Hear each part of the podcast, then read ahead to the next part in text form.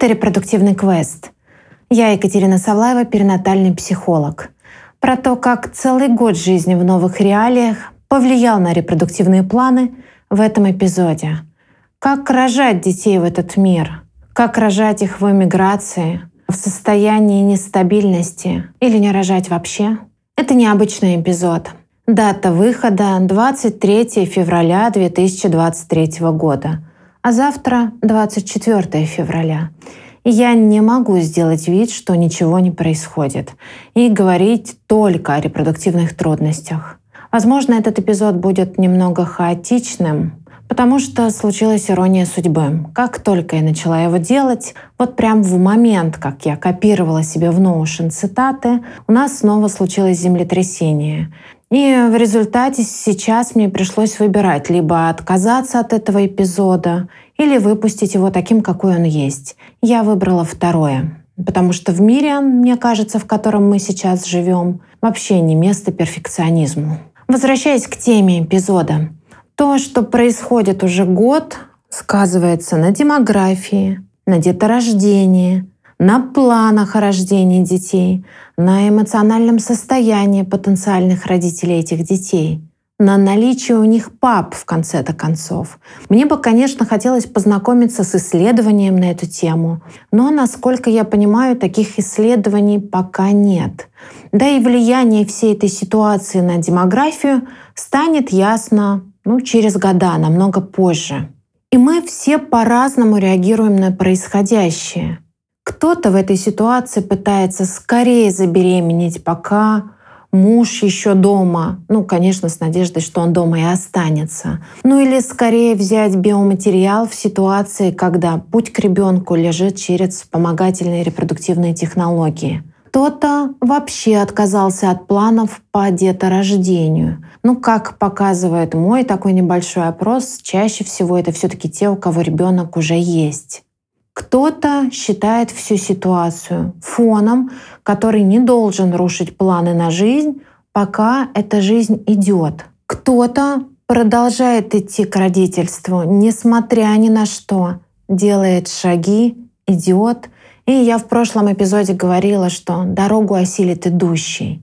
Кто-то же поставил планы на паузу и ждет более спокойного времени, чтобы можно было снова нажать на плей мы выбираем то, что сегодня является для нас честным, правильным, то, на что сегодня у нас хватает сил и ресурса, то, с чем мы готовы справляться. И тут нет легких решений. Не рожать сейчас и ждать более спокойных времен — это решение, у которого могут быть свои последствия. Как минимум потому, что мы не можем знать, когда они наступят и наступят ли. Рожать сейчас аналогично, потому что мы как будто живем в постоянном нагнетании и какой-то определенной угрозе, что дальше может быть еще хуже. Пытаться забеременеть в условиях стресса тоже та еще задачка. И я рада, что есть те, у кого получается ее решить. Отказаться совсем от деторождения — это может быть и как спокойное, взвешенное решение — так и вынужденное, за которым очень-очень много боли. Как повлияло 24 февраля и год после него на ваши репродуктивные планы? Такой вопрос я задала в своих социальных сетях. И сегодня я поделюсь с вами ответами и своими небольшими комментариями на эту тему. Будут звучать виртуально голоса разных мам, живущих в разных странах, мам будущих, мам настоящих, и мам, которые, возможно, этим словом не назовутся, потому что им страшно рожать детей в этот нестабильный мир. Эти голоса я буду читать своим голосом.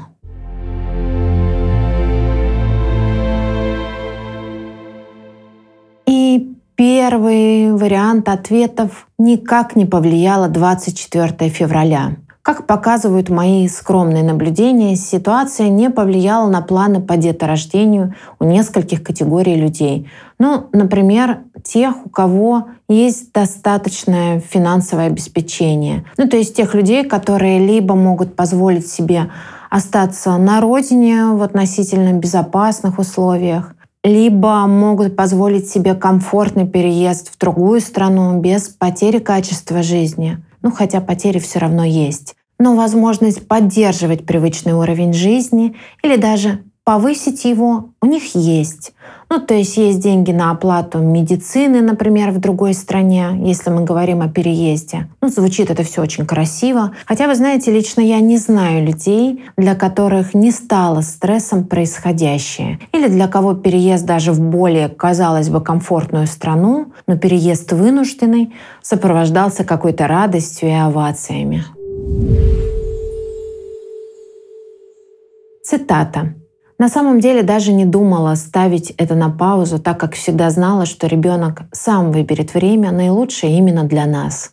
Если это произойдет именно сейчас, в такое непростое время в нашу релокацию, значит, это наилучшее время именно для нас, как для пары. Я как шла к своей цели ЭКО, так и довела ее до конца. Для себя решила, что в первую очередь я и мое желание — Столько было для этого сделано, что я не готова ничего откладывать. Единственное, я сменила страну проживания ближе к родам. Следующая условная категория среди тех, у кого никак 24 февраля не повлияло на репродуктивные планы, это те, кто давно идет к родительству, кто очень-очень давно на этом пути. Те, у кого нет возможности, да и желания поставить попытки на паузу на пару лет. Ну, когда врачи тебе говорят, что осталось немного времени, часики тикают, когда уже все готово для процедуры ЭКО, когда пройдено уже несколько этапов и кажется, что шансы есть, и они высокие, то важность и ценность родительства может перевысить всю происходящую неопределенность. И кажется, что силы идти дальше в новой реальности, силы решать все вопросы появляются и будут еще расти вместе с ребенком. Та самая, повторюсь, история про дорогу осилит идущий. Цитата. В целом планы не изменились, а вот возможностей для реализации стало меньше через медицину. Поэтому стараюсь сделать акцент на общем здоровье. Больше даже принятия, например, пути усыновления. Еще очень опорными были истории рождения детей в военные и послевоенные годы в моем роду. Расспросила близких, кто еще жив, и тех, кто еще помнит об этом. Жизнь побеждает даже в такое время. Цитата. У нас не повлияло. Я боялась, что не успеем все сдать, если бы вдруг мужа забрали. Да и репродуктолог однажды сказала, что они тоже считаются военно обязанными. Но, слава богу, все рядом. Цитата. В моем окружении ситуация, на мой взгляд, совершенно удивительная. Удивляться я начала еще в ковид, и СВО только подтверждает мое удивление. Устойчивость колоссальная, как будто опора и определенность находятся вообще вне этих ситуаций. Все это только контекст. В общем, и для меня также не влияет внешняя ситуация, а влияют мои личные и семейные моменты. Цитата. «Не повлияло. Делали перенос, наступила беременность, но замерла. Второй перенос в конце года с аналогичным концом. Пока восстанавливаюсь». Есть и такой ответ. Цитата. «Никак. Давно принято решение больше не рожать». Ну и, вероятно, есть те, на репродуктивные планы которых никак не повлияло 24 февраля, потому как эта ситуация, назовем ее так, их не коснулась. Ну, тех, кто не видит в ней проблемы или верит, что все это к лучшему. У меня среди читателей и знакомых таких людей не нашлось, поэтому цитат на эту тему у меня не будет.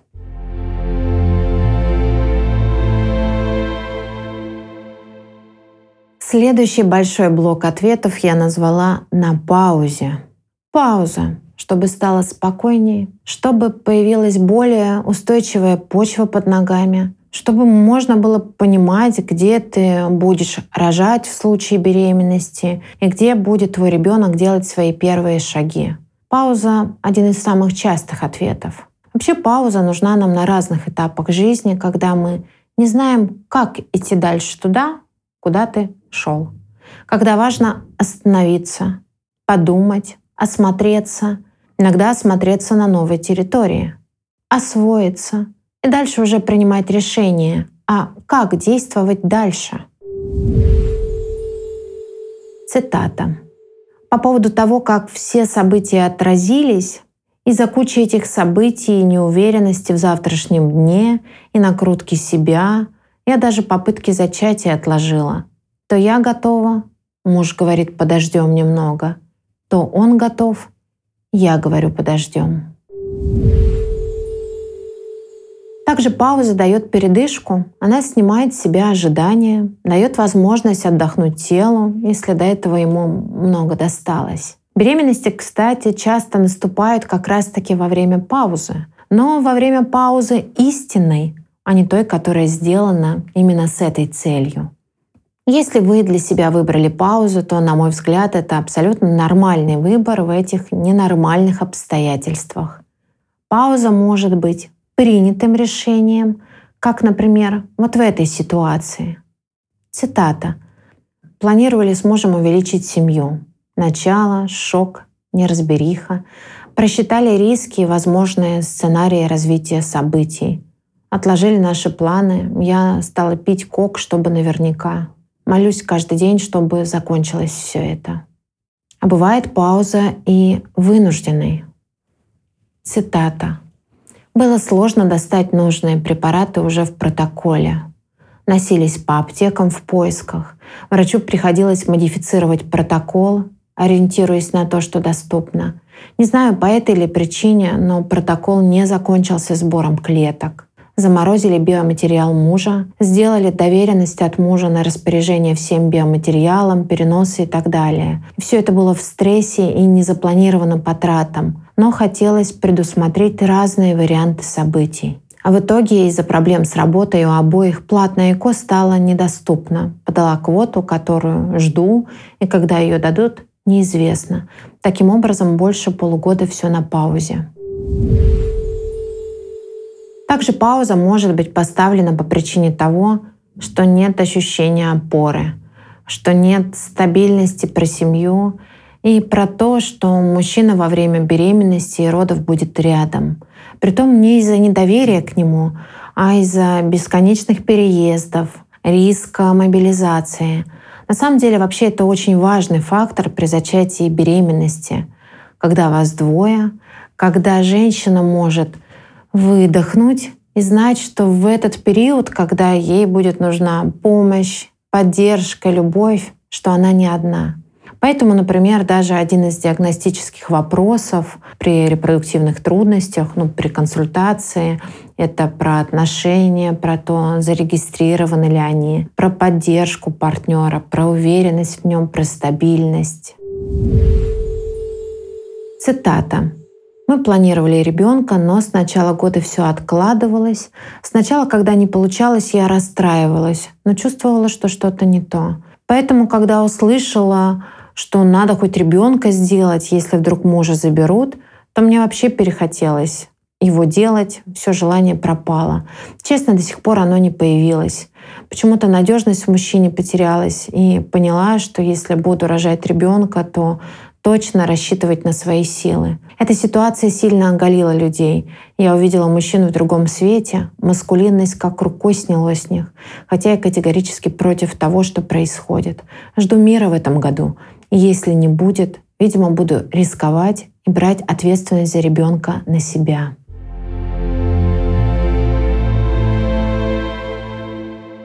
Следующая большая категория влияния ситуации, в которой мы находимся год на репродуктивные планы, это, конечно же, эмиграция. Когда ты покидаешь свой дом ради неведомых берегов, то не просто живешь не так, как раньше. Нет — Какая-то часть тебя умирает, чтобы оставшаяся могла начать жить заново. Это была цитата не моих читательниц, а цитата Элик Шафак, американо-турецкой писательницы. Знаете, сама по себе эмиграция рассматривается нами, психологами, как колоссальный стресс. Но сегодня я с вами говорю не о планируемой, желаемой миграции, а о вынужденной, когда многие уезжают или уезжали не куда-то, а откуда-то. Это стресс вдвойне. Сказалось ли это на репродуктивных планах? Ну, я так полагаю, что у многих да. Послушаем цитаты.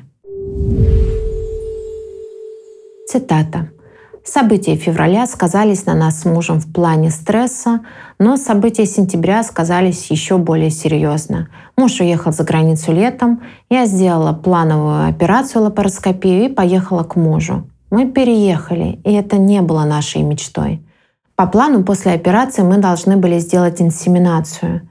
Репродуктолог сказала, что после операции ей на УЗИ все нравится и надо срочно беременеть в течение полугода – это дополнительно давит. По итогу у нас обоих стресс, делать инсеминацию в таком состоянии не хочется, зачинать вообще ребенка в таком настроении нам не нравится, заниматься всем по графику, потому что часы тикают, тоже нам не понравилось. Из-за этого большое чувство вины, подавленность и все вытекающие прелести адаптации в эмиграции. Следующая цитата. До 24 февраля прошлого года у меня не было прям четких репродуктивных планов. Но, честно сказать, я в моменте была даже рада, что нет детей, и мне отвечать только за себя. Это кажется проще. Но 24 февраля принесло с собой разлуку, расстояние, поэтому это можно считать влиянием на отношения и на репродуктивную историю. Потому что из понимания моих проблем мы бы стали пробовать зачать сейчас — но тонны этой неопределенности и пока еще отсутствие возможности легального переезда в еще одну страну останавливает реализацию планов. Это и понятно, что можно было бы и на расстоянии быть, и рожать детей. Как сказала гинеколог, к которой я больше не хожу, и в войну рожали, а вы чего? Но я вижу семью иначе. Для меня, как женщина, точно нужна будет поддержка и во время беременности, и после рождения. Для ребенка папа рядом, участвует в процессе взросления, а не где-то там за 2000 километров. Еще одна цитата. Муж мой с октября живет за границей, то в Турции, сейчас в Грузии. За это время летала к нему всего лишь два раза. Пока переехать окончательно не могу, и ситуация с переносом эмбрионов пока на паузе.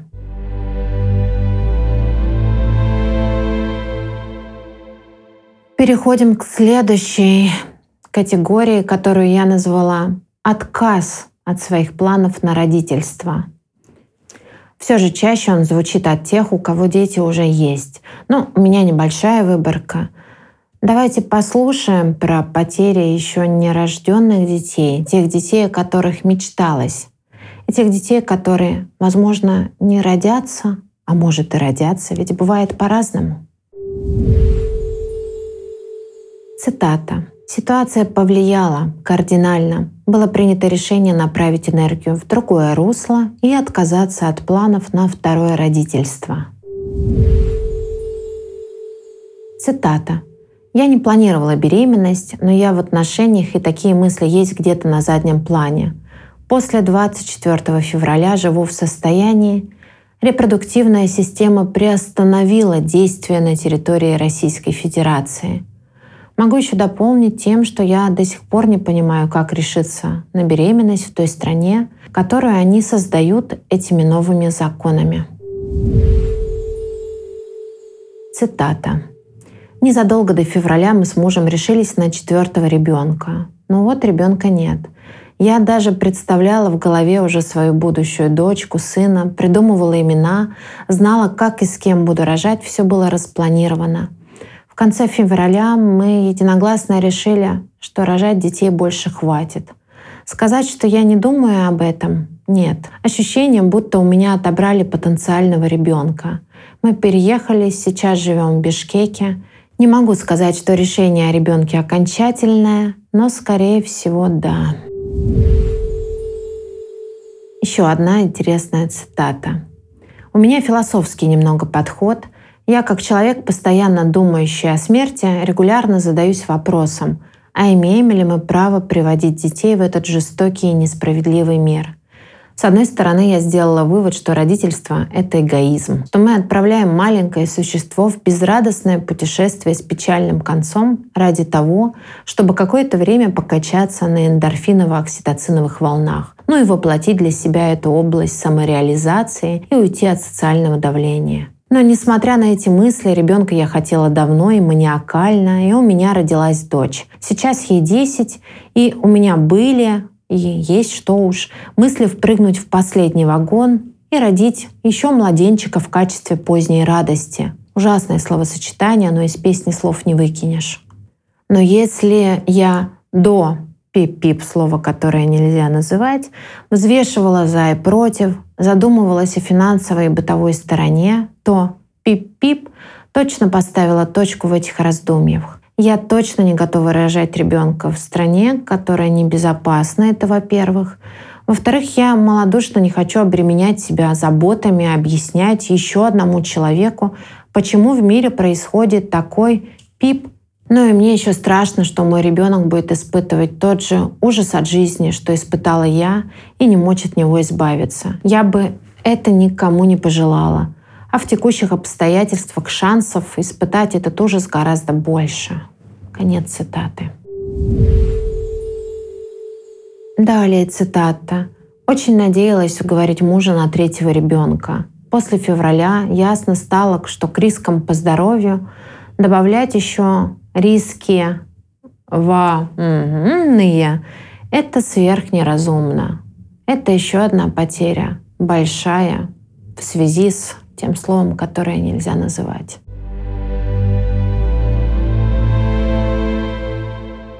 И еще одну короткую, но очень болючую историю я даже не решилась к какой категории отнести и просто выделю ее отдельно.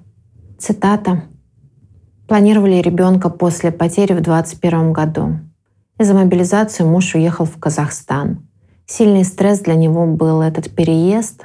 Пожив там полтора месяца, понял, что не готов к семье и ответственности за детей. Расстались после 10 лет.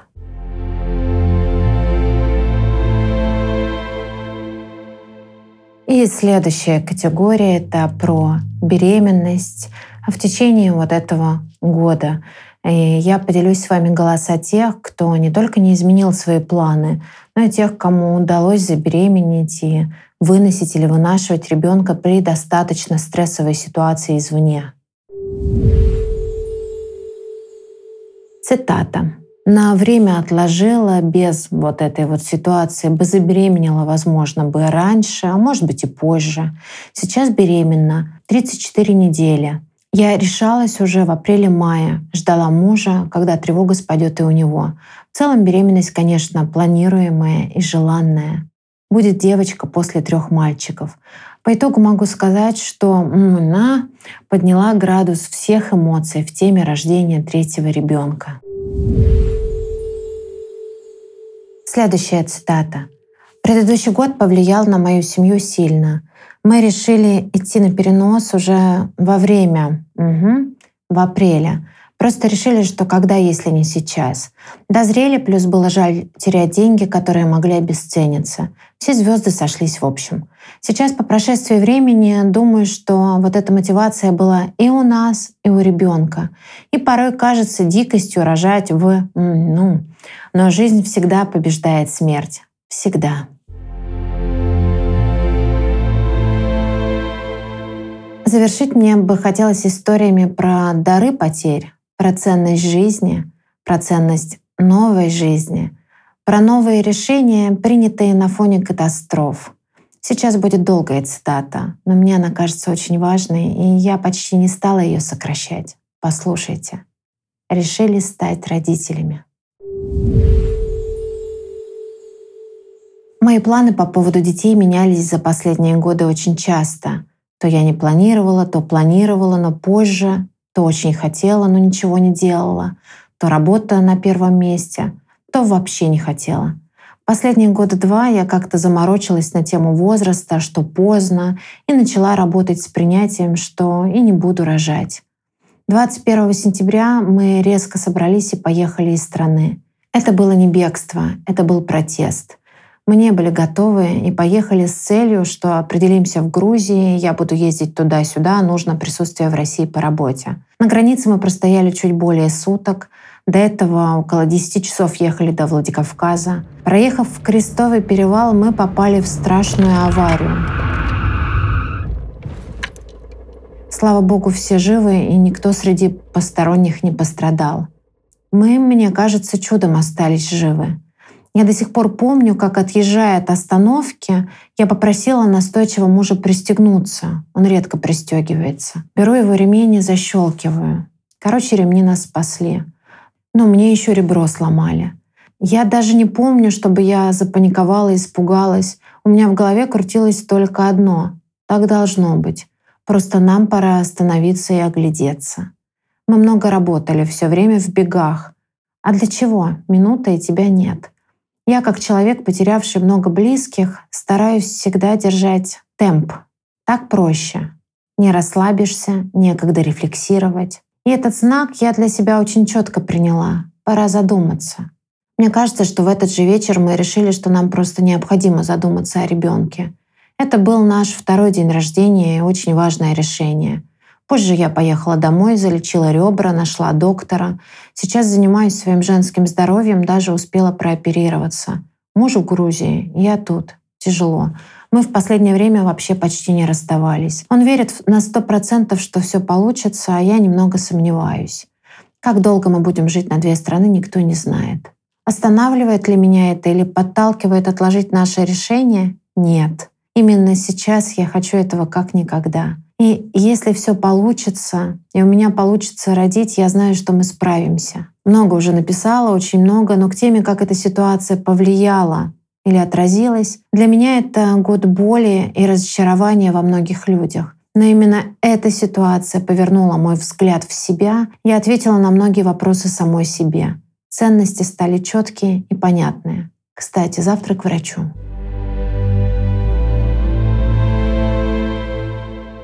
Вывода у этих историй не будет. Я не знаю, как правильно. В этой ситуации мне кажется важным слушать себя, плюс оценивать свой ресурс. Дети рождались в разные времена, и именно благодаря этому вы сейчас есть, и вы слушаете мой подкаст. Мне хочется от души кое-что пожелать. Тем, у кого не получается, найти силы. Тем, кто боится, сомневается, пусть ваша вера будет сильнее вашего страха. Но при этом слушайте себя, и свой внутренний голос, и свой разум. Тем, кто пересмотрел свои взгляды и принял новое решение, попутного ветра вам. Ну и больше всего мне хочется пожелать, чтобы год спустя, в следующем феврале, мой подкаст был на другую тему, чтобы стало спокойно, и мы решали другие задачи. Ну и совсем в завершение я добавлю, что я не смогла вместить все цитаты в этот эпизод. И на моем сайте, ссылка будет в описании, будут и эти цитаты, и оставшиеся, и весь эпизод в текстовом формате. И если вам нравится этот подкаст, пожалуйста, подписывайтесь там, где слушаете, ставьте звездочки, отзывы. Находите в описании есть телеграм-канал. Мне очень ценен ваш отклик и ваши мысли. Обнимаю вас. До встречи через неделю.